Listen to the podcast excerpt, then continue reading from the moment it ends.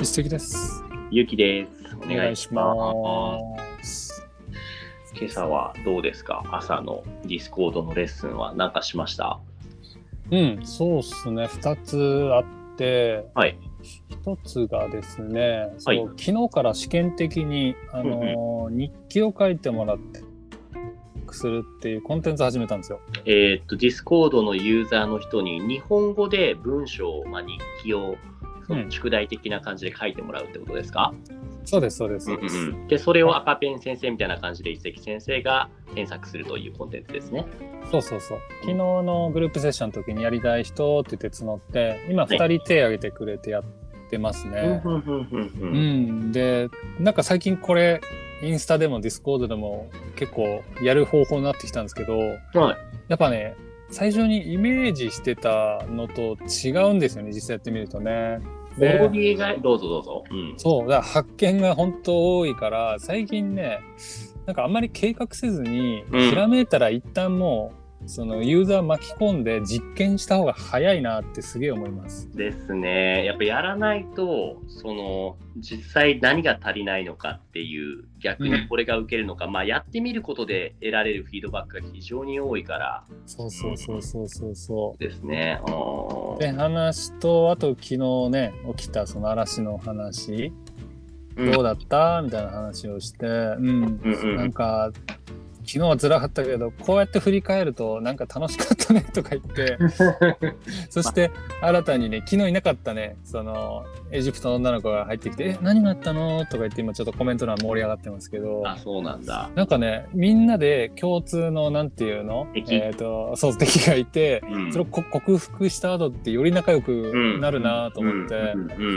んなんだろうなんかマイナスばっかりじゃないなって昨日の起きたことがうんそうですね。起きることごとに対してポジティブなフィードバック、ポジティブに立ち向かっていけば、大体みんな一緒になんかやろうっていううんうん連帯感も出てくるし、うんうん目を背けるのが一番良くないのかもしれないですね。うんうんそうですねっていう2つの話ありましたけどどっちかに振って話していますか新しいアイデアやらないと分かんないってこっちの方じゃないですかね。昨日嵐の方は昨日やったから。そうですねうんうんう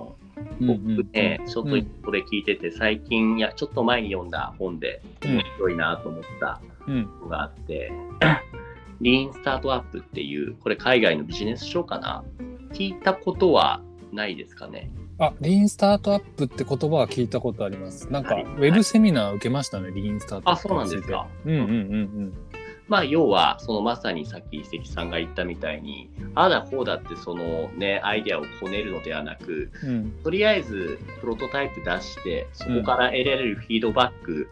をもとに、そもそも受けるかどうかすらもわからない状態で、そのアイデアをこねるのは危険ですよね。1年、うんうん2年も作って、それがダメだってなるぐらいなら、うんとりあえずいくつかたくさん出して、その中で反応が良かったもの、そこをどんどんフィードバックに対してうん肉付けをしていこうとうんうんうんうんいう方法ですね。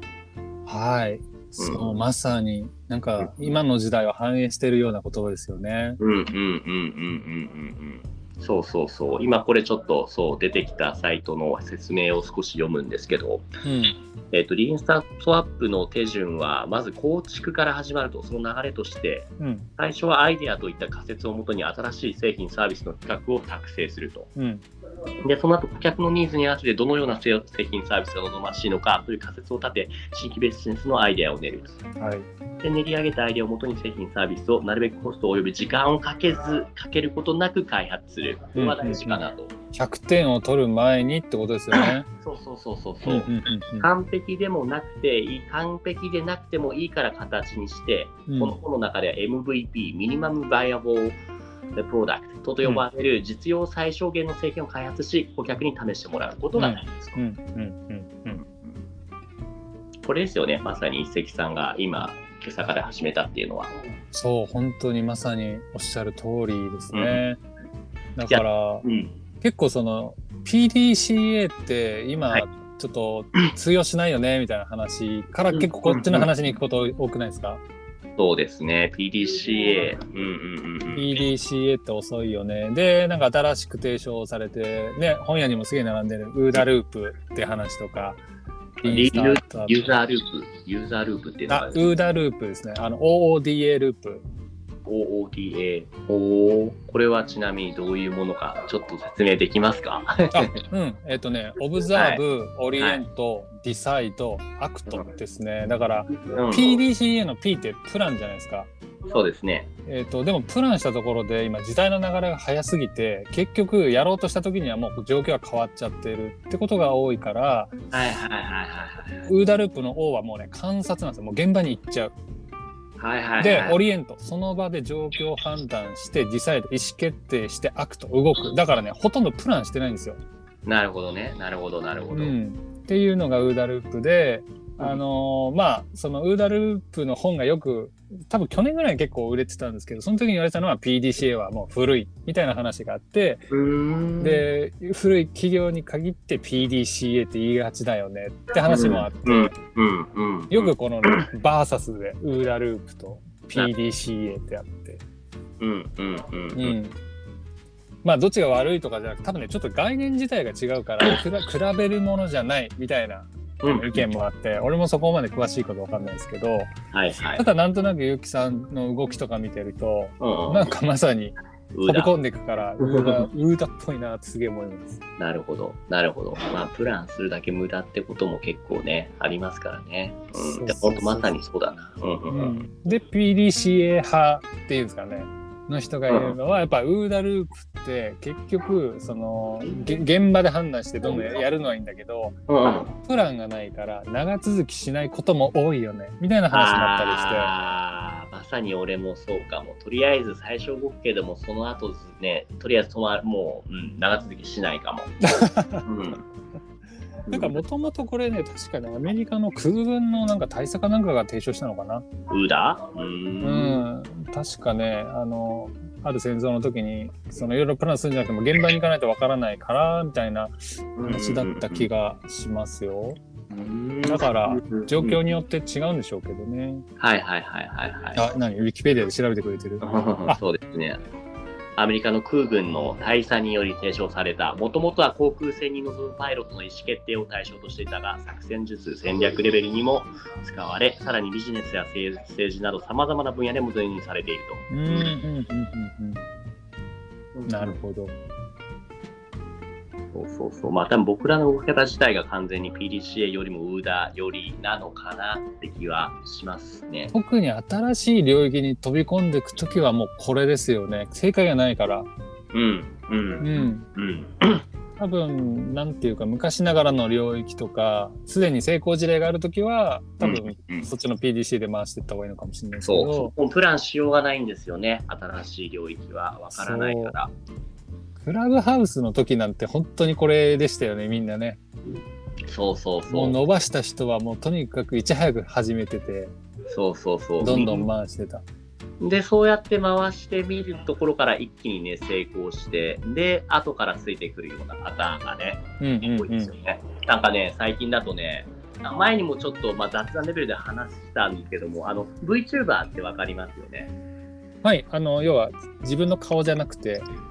んかこうん。う 3D とかのイラストを使ってそうそうそうそう。 YouTube をうんやるってやつですね。はいはいはいでね、その中で、この間もちらっと話したの、ラジオで話してないかな、その、かなり有名な、その多分1、2を争うぐらい有名な、桐生ココちゃんっていう VTuber がね、いるんですよ。うん。前も話したかな、その、引退をすることになったんですよ、7月1日に、この間引退したと。はいはいはい。まあ理由はいろいろなんですけど、まあ今回そのネガティブな理由では話さずに、ちょっと彼女のこの引退ライブで、このスーパーチャット機能ありますよね。お金を払って、なんか質問できたり、リアクションしてもらったりするやつですね。うん。 で、最後の卒業ライブ2時間でいくら稼いだかってなんとなく予想つきます。いやいや全然。いや、それが1000円なのか、100万円なのか、単単位すらわかんない。ね、これちなみにプレイボードっていう、これがまあなんだろう、分析用のツールで、これが100%正しいかどうかでちょっとわからあれなんですけども、うんでもそこ曰く、これ見えますかね、ここ、これ読めますあ。今映してくれてますね。今、卒業ライブ、えっと2種類あって、1個の方、これが1、10、100、1000万、10万、100万、1000万、3400万円。え、3000万円1回の2時間のライブで。すげえ。で、これ見てると他の放送でも結構ちょくちょく40万、50万、何百万で稼いでるんですよね。本当にで今までのそのスーパーチャット総額、まあこれが正しいかどうかわかんないけど、ここに書いてあるのが3億2000万。はいはいはい。3億うんいやもう、一生分稼いでるじゃないですか。もうそらそうですね。すげえな。うん。これなんかもきっとね、そのウーダの例に当てはめると VTuber なんて最初は当たるかどうかもわかんないレベルのところで始まったと思うんですよ。うん。でもね、反応があったからどんどんどんどんクオリティを高めていって、このキリコちゃんなんかは側の部分はすごいクオリティ高いし、うんうんうん。最初始めた時はね、すごいクオリティ、まあこれとかではすごい低かったんですよ。そそれでも需要があったから。うんうんうんうんでもそれは最初先人がウーダのウーの部分、オブザベーションしたからですよね。うんうんうんかなって思いますね。うん。すごいなあそっか、そういう、そこでどんどんどんどんこう成長して、ここまで稼げるようになったってことですね。そうそうそうそうそう。いうこと。だから僕らもこうやって続けてる中で何か一つのアクションがものすごいね、伸びるかもしれないから、まあ、種を続けましょうというところですかね。今回のまとめとしては。いいまとめで。わかうんでございますかね。じゃあ今日はこれぐらいにしましょうか。りました。はい。というわけで番組では皆さんからの質問やお悩みを募集しています。概要欄または Twitter に記載の問い合わせフォームへご投稿お願いします。ツイッターは、アットマークオジフルラボ、OJIFLULAB までお願いします。ありがとはい、ありがとうございました。うございました。